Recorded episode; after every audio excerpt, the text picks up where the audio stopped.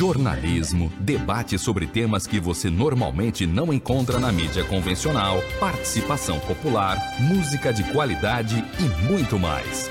Web Rádio Censura Livre, a voz da classe trabalhadora.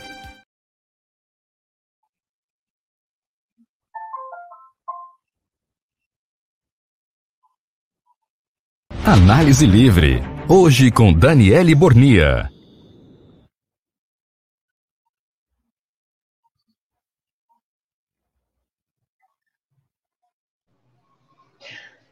Olá, bom dia aí aos ouvintes e internautas que estão acompanhando ao vivo a transmissão dessa edição do Análise Livre e um salve aí para quem está acompanhando nas plataformas e depois da data de hoje.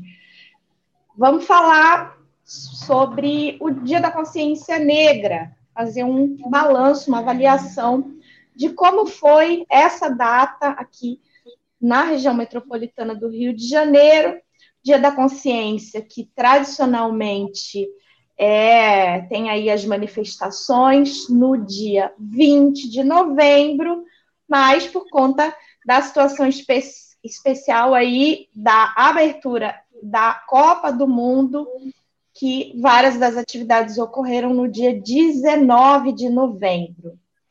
E a marcha da periferia foi uma delas, nós falamos na semana passada, e que é, aconteceu em Madureira. Também teve, que mencionamos na semana passada, um colóquio na Faculdade de Educação sobre currículo e diversidade, é, que teve aí a transmissão pela Web Rádio Censura Livre de várias das atividades e também uma atividade organizada pelo Sindicato Estadual dos Profissionais de Educação, o CEP. É, então, vamos ter aí algumas participações enviadas por áudio pela Samantha Guedes, que é diretora do CEP Central, e do Roberto Baeta, que é do Quilombo Raça e Classe, e foi também organizador da Marcha da Periferia. Então, é, primeiro sobre a Marcha da Periferia, é, teve a participação de é, trabalhadores e trabalhadoras de várias categorias que participaram aqui de Niterói. A gente teve uma delegação que partiu aí da UF, que no, no sábado tiveram as atividades do colóquio sobre currículo, que é, teve a participação da Deise Oliveira numa das mesas. É, quem é, não conferiu, é, vale a pena conferir é, no YouTube da Web Rádio Censura Livre.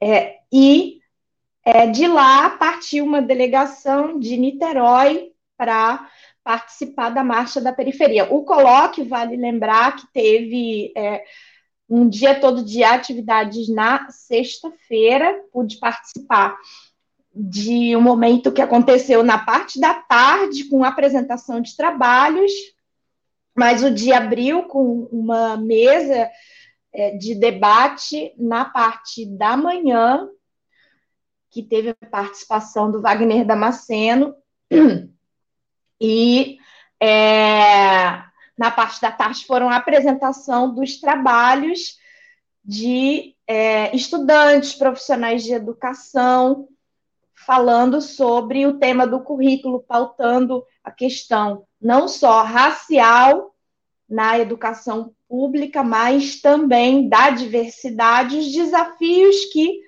os trabalhadores da educação enfrentam no cotidiano da escola pública, no contexto do, da aceleração da privatização da educação. E, como eu falei no sábado, é, mais uma mesa de debate que serviu aí de esquenta para a marcha da periferia. E aí, para falar sobre a marcha da periferia, é, vou pedir para o Antônio colocar daqui a pouquinho a, um áudio da, do professor Roberto Baeta, que é membro do Quilombo Raça e Classe e do coletivo Reviravolta na Educação, que participou e foi membro da organização da Marcha da Periferia em Madureira, e ele mandou aí para a gente um áudio fazendo uma breve avaliação do papel político que essa marcha cumpriu. É, e na sequência também vamos ouvir Samantha Guedes, que é, é da do Movimento Mulheres em Luta e diretora do CEP é, Central. Então, vamos ouvir aí na sequência a avaliação do Baeta sobre é, a marcha da periferia e avaliação da Samanta Guedes da atividade organizada pelo CEP Central. Aí, quanto, vou pedir ao Antônio para colocar aí para a gente poder escutar as contribuições do Roberto Baeta e da Samanta Guedes. Bom dia, ouvintes da Web Rádio Censura Livre. Meu nome é Roberto Baeta. Participei, pertenço ao Quilombo Raça e Classe. Participei da organização da Marcha da Periferia e vim aqui a dizer para vocês que foi uma marcha organizada por entidades do movimento negro, partidos políticos e movimentos sociais. A marcha da periferia, ela exigia, ela exigia salários, empregos e reparações já. E reparações já. Foi uma marcha construída com uma política de ser independente dos governos e essa marcha ela teve mais ou menos 500 pessoas que caminharam sobre caminharam nas ruas de Madureira e cantando palavras de ordem, fazendo exigências, mostrando a necessidade de ter um movimento negro independente. Mas, infelizmente, a marcha foi marcada por um grande ataque aí de uma política do governo, uma política de frente ampla, que essa política de frente ampla fez até que os meus sindicatos, os profissionais de educação, o CEP, é, marcasse uma assembleia por dia e também o CEP fizesse atividades internas no momento que é importantíssimo nós irmos para a rua e para demonstrarmos força e, e mostrar que a luta contra o racismo não pode parar. Mesmo que venha o governo Lula, o problema do racismo não está resolvido e o bolsonarismo ele não irá desaparecer. É importante nós nos mantermos alerta e continuarmos lutando. E continuarmos lutando.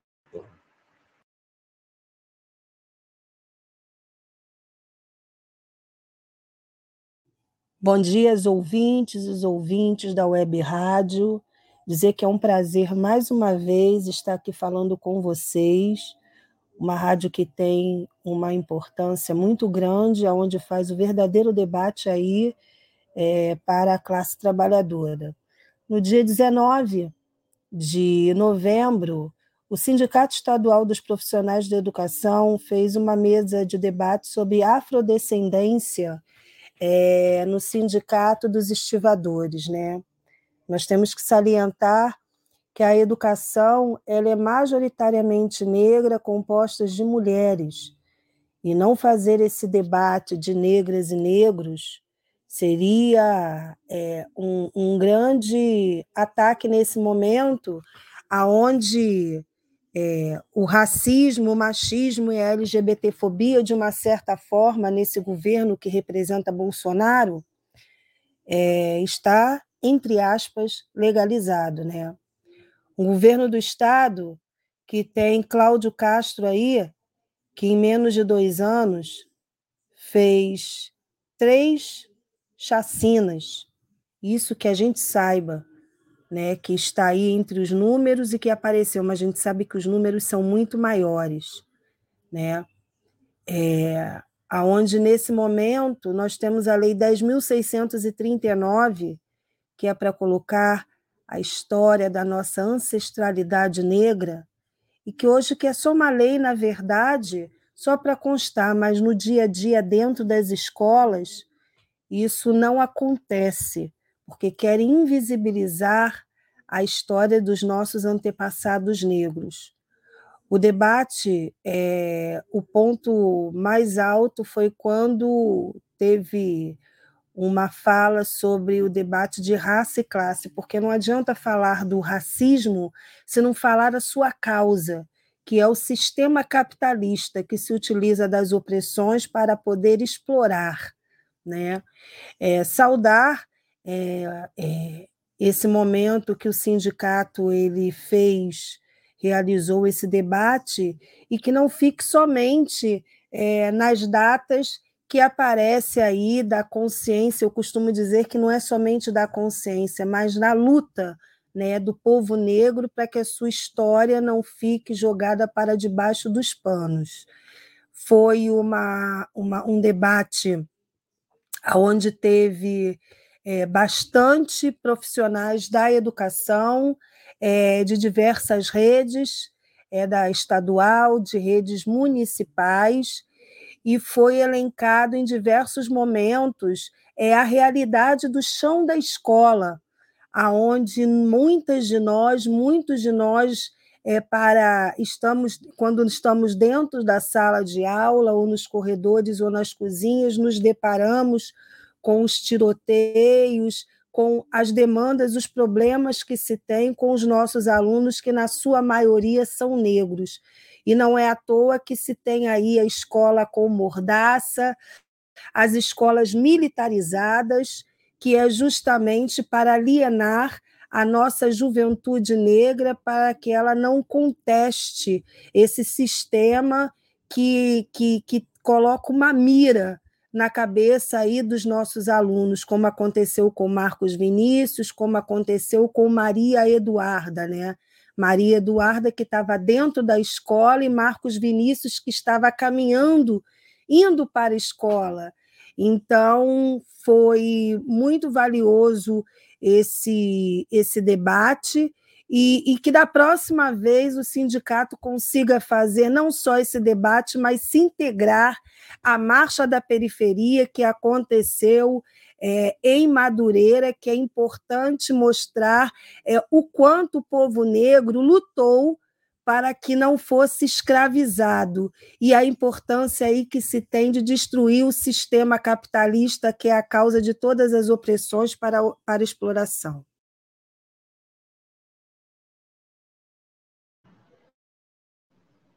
Bom, essa foi a participação da Samanta Guedes, do Sindicato Estadual dos Profissionais de Educação e da Executiva Nacional do Movimento Mulheres em Luta. E antes, conferimos aí a participação do professor Roberto Baeta, do Quilombo Raça e Classe. Roberto fez uma avaliação sobre a marcha da periferia, colocando a importância dessa data e da, é, dessa importante atividade que já acontece há alguns anos, o papel político que cumpriu a Marcha da Periferia esse ano, enfrentando a ultradireita que segue organizada nas ruas, com uma pauta de ataque às liberdades democráticas para imprimir um ataque aos direitos da classe trabalhadora e enfrentando também a fazendo exigências ao futuro governo de frente amplíssima aí do Lula e do Alckmin. E é, Baeta também criticou a, a política de esvaziamento que várias organizações tiveram, é, como a maioria da direção aí do CEP Niterói, que a Samanta também pontuou na fala dela, e a importância, em contradição com a importância do debate sobre a questão racial e a educação. Samantha deu o exemplo aí das contradições, da realidade dura que a população negra, tanto estudantes quanto profissionais de educação, enfrenta no cotidiano, como a violência é, fruto da sociedade capitalista. É, então, muito importante aí a participação é, do Roberto Baeta e da Samanta Guedes. É, a, a mesa que a Samanta fez aí uma avaliação organizada pelo CEP Niterói contou com a participação do professor Wagner Damasceno, é, que também participou do, do colóquio sobre currículo e diversidade que aconteceu na UF. É, e também tivemos a participação do Júlio Kondak no, no colóquio Currículo e Diversidade na sexta-feira à noite. Júlio Kondak, que é também é membro do Quilombo Raça e Classe. Então, é, um breve aí resumo sobre como foi a participação é, a, dessas três atividades aí do Dia da Consciência Negra. Obviamente, tiveram outras atividades, aqui em Niterói a prefeitura organizou atividades, mas que é, partiam da concepção é, de celebração e não de luta e organização da população negra e da classe trabalhadora, né?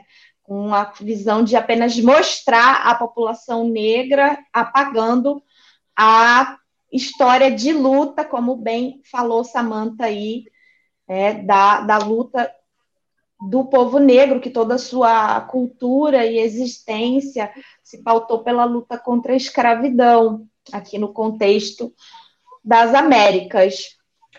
Queria saber do Antônio se a gente teve algum comentário, alguma participação nessa edição de hoje.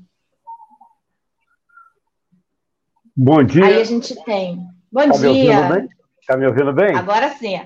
Agora sim. Tem aqui a participação do professor Roberto Baeta, está é, tá dando bom dia para todos e tema de grande importância é, e relevância. Comentário aqui do Roberto Baeta. A gente não, não combinou antes, mas tem uma pergunta aqui minha, pode ser? Claro. É. Se houve alguma avaliação é, dessa participação na, na composição né, desses grupos temáticos durante essas é, atividades.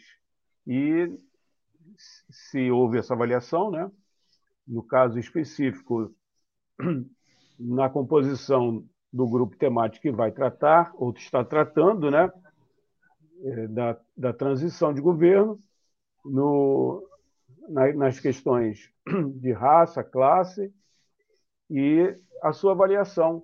Se, se dá para ter alguma esperança né, nesse setor, né, sem contar com os outros setores que a gente já está vendo aí a saraivada de, de ataques da mídia, do, do, no mercado, vamos dizer assim, né? É, mas avaliação, se houve essa avaliação durante essas, é, essas atividades e uma avaliação particular sua no, no que tange aí a questão de raça e classe. É, então, bom, a, analisando a equipe de transição, é, tem uma composição muito pequena de mulheres, negros e negras.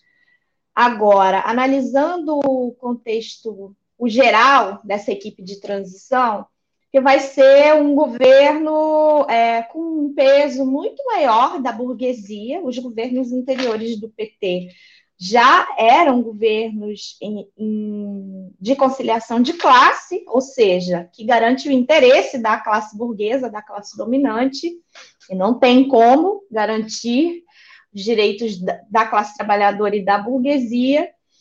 É, e a gente já teve na primeira é, leva aí dos governos do PT muitas traições a pautas dos setores oprimidos da classe trabalhadora, é, de é, não acontecer a criminalização da LGBTfobia, de é, a, a pauta do combate à LGBTfobia nas escolas ser trocada em nome da governabilidade, quando começaram a aparecer os escândalos de corrupção.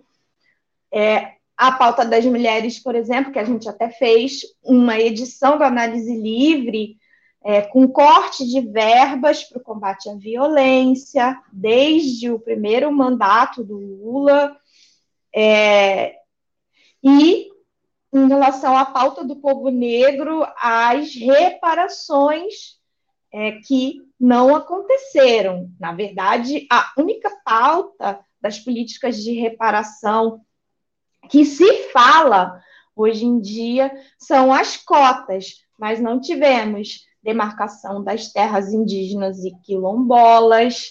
Então, por exemplo, é, a lei antidrogas, que foi editada aí na primeira leva dos governos do PT.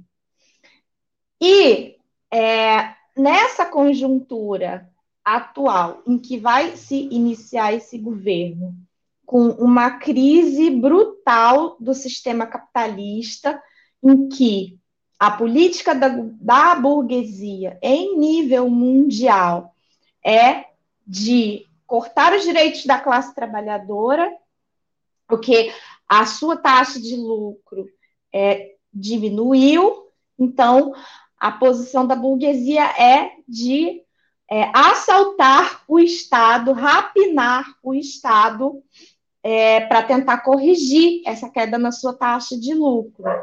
E é, por isso, é, esses ataques todos, todas essas é, reformas é, como Samantha citou aí, a reforma do ensino, a política de é, aceleração da privatização da educação, a reforma administrativa, que já está pronta para ser votada no Congresso. Então, por isso, todas essas políticas para poder aumentar a margem, digamos assim, é, dos recursos do Estado que são rapinadas pela burguesia. O principal mecanismo é a dívida pública. Né? Então, é, a tendência é de que esse governo não atenda às reivindicações dos setores oprimidos da classe trabalhadora, mulheres, negros, negras, LGBTs. Esse é o cenário que está desenhado aí é, para esse próximo governo.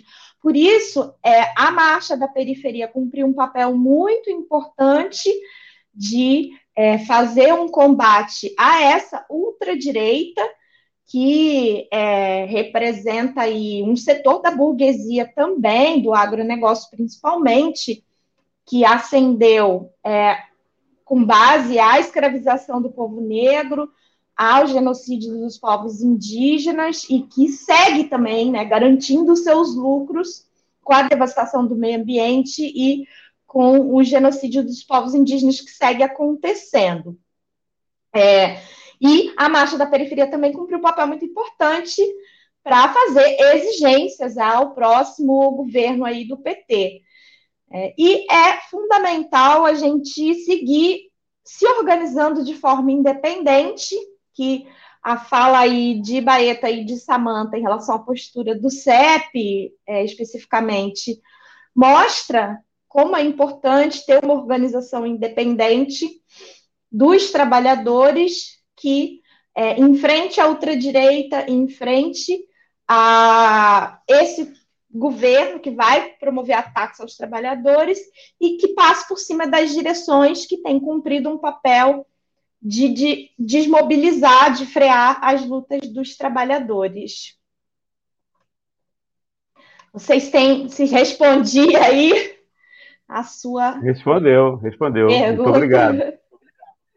Tem, tem uma participação aqui do Almir César Filho, que apresenta toda segunda-feira aqui o programa Economia Fácil, e ontem também como tema é, a questão de raça e classe, ouviu a professora Deise Oliveira, professora Deise, é, e ele escreveu aqui, é,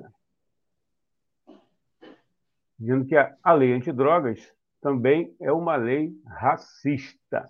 Você quer fazer algum comentário? Não, concordo integralmente com o que Almir colocou, porque a, a chamada lei antidrogas aumentou muito o encarceramento da juventude, com a desculpa da guerra às drogas, é, que é, é, é usada como justificativa para a efetivação de uma política de encarceramento e é, genocídio da população negra. E é, duas coisas sobre isso. Primeiro, que é, a produção e distribuição das chamadas drogas ilícitas é parte de uma cadeia produtiva, como tantas que existem no sistema capitalista, e ela só está na ilegalidade em alguns países do mundo, porque alguns países já têm é, um processo de legalização das drogas. Nos Estados Unidos, por exemplo, já tem vários estados em que a maconha, por exemplo, é legalizada, é comercializada, tem é, trabalhadores que se envolvem na produção. É, inclusive, não só da forma recreativa, mas também do uso é, medicinal. Então, assim, é primeiro isso, assim, é uma, é uma, uma cadeia produtiva que é, é, existe no capitalismo é, e que é utilizado aí como justificativa ao combate às drogas é, para exterminar a população negra, né, para encarcerar a população negra, impor o terror para a classe trabalhadora, que aqui no Brasil é maioria, para que a burguesia siga é, lucrando muito. É, e as pessoas que têm problemas de dependência química, por exemplo, são relegadas aí à própria sorte, muitas delas buscando é, apoio das instituições religiosas para fazer o tratamento, porque é, com o grau de escateamento do SUS é, não conseguem buscar um tratamento para sua dependência química. Então, primeiro, esse aspecto aí é, sobre a lei antidrogas. É, por isso é fundamental é, que as drogas sejam é, descriminalizadas e legalizadas para acabar com essa justificativa que a guerra às drogas se apresenta aí para encarcerar e exterminar a população negra. É, e segundo, é, é, a, essa política racista, ela, ela segue sendo implementada pelo foi implementada né, é, pela, pelo governo de Bolsonaro e é, vai seguir com o governo do PT. Então, por isso que é muito importante que nós, trabalhadores, nos organizemos para poder é, exigir e é, parar o genocídio da população negra, o encarceramento da população negra. E é, essa organização para as lutas, que envolve a derrota das direções reformistas, das direções traidoras, né, ela é fundamental para que a gente construa a solução definitiva, que é uma sociedade socialista, porque é, essa a sociedade que a gente vive, o capitalismo, é, não só é, não, é, não deixa de utilizar ideologias tão arcaicas como o racismo, que é parte aí da. é uma ideologia que justifica a escravidão. Né? O, tem muita gente que acha que é a cor da pele que faz com que surja o racismo. Não. É a necessidade da, de utilização de uma mão de obra em larga escala que foi sequestrada do continente africano para servir de uma acumulação de riqueza muito grande nesse momento aí é, de início do, do sistema capitalista, que é esse período de acumulação é, de riqueza que depois vai ser utilizada na industrialização. Então, assim, é, pra, o racismo ele surge com o capitalismo, né? E é, é importante que a gente se organize para acabar com o capitalismo, para colocar toda o poder de decisão é, e, por consequência, a riqueza que a sociedade produz, que os trabalhadores produzem, é, nas mãos da classe trabalhadora, porque o capitalismo tem dado muitos sinais de que não funciona.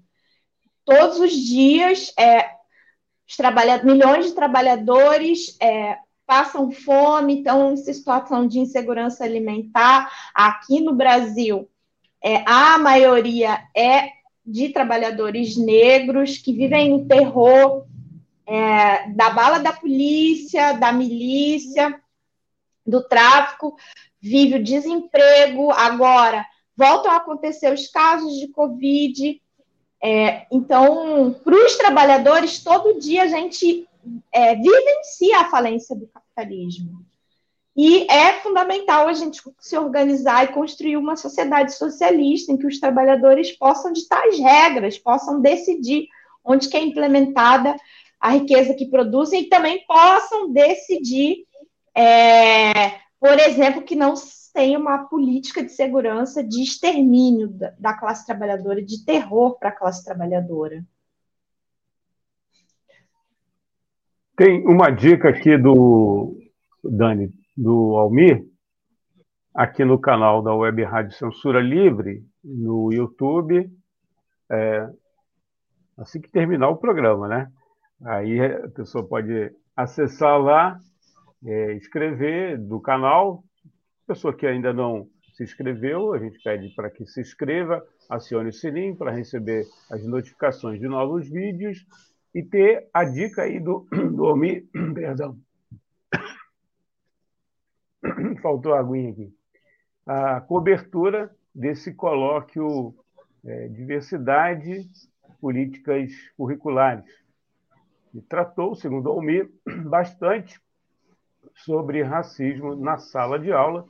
Fica a dica aí do economista, aqui também da Web Rádio Censura Livre, do para você ter acesso a mais informações aí ter, e, sobre esse colóquio que o Almir é, acompanhou e transmitiu para a Web Rádio Censura Livre, um trabalho é, belíssimo.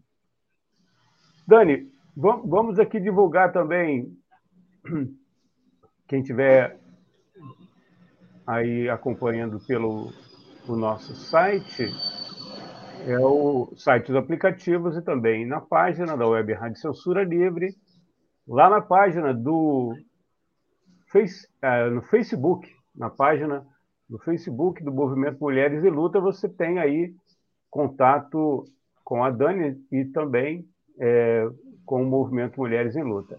É, facebook.com barra mml do RJ,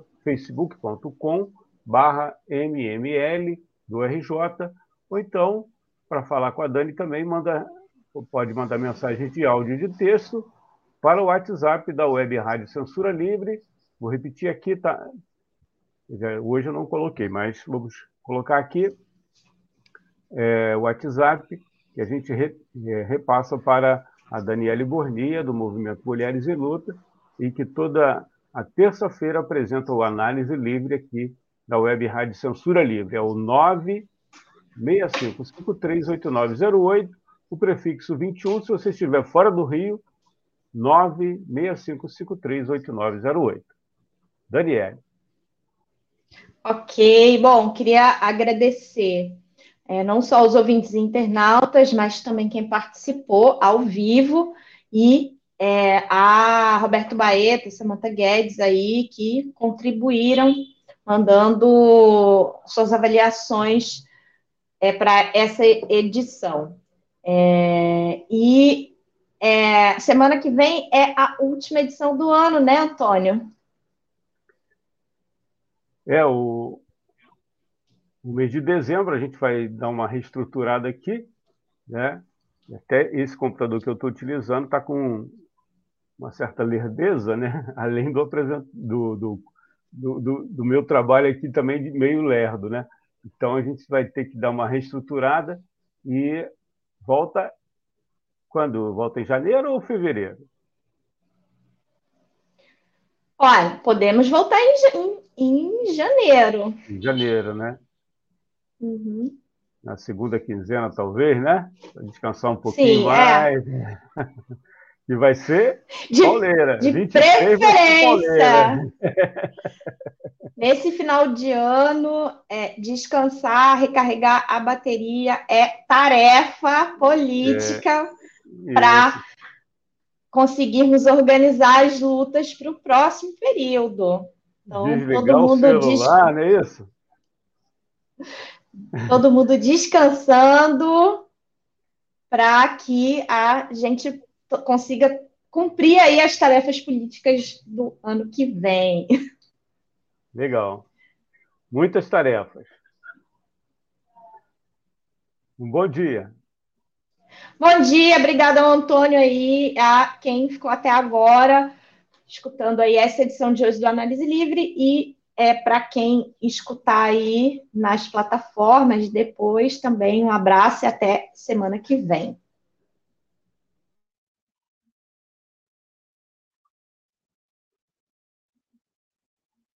Jornalismo, debate sobre temas que você normalmente não encontra na mídia convencional, participação popular, música de qualidade e muito mais. Web Rádio Censura Livre, a voz da classe trabalhadora.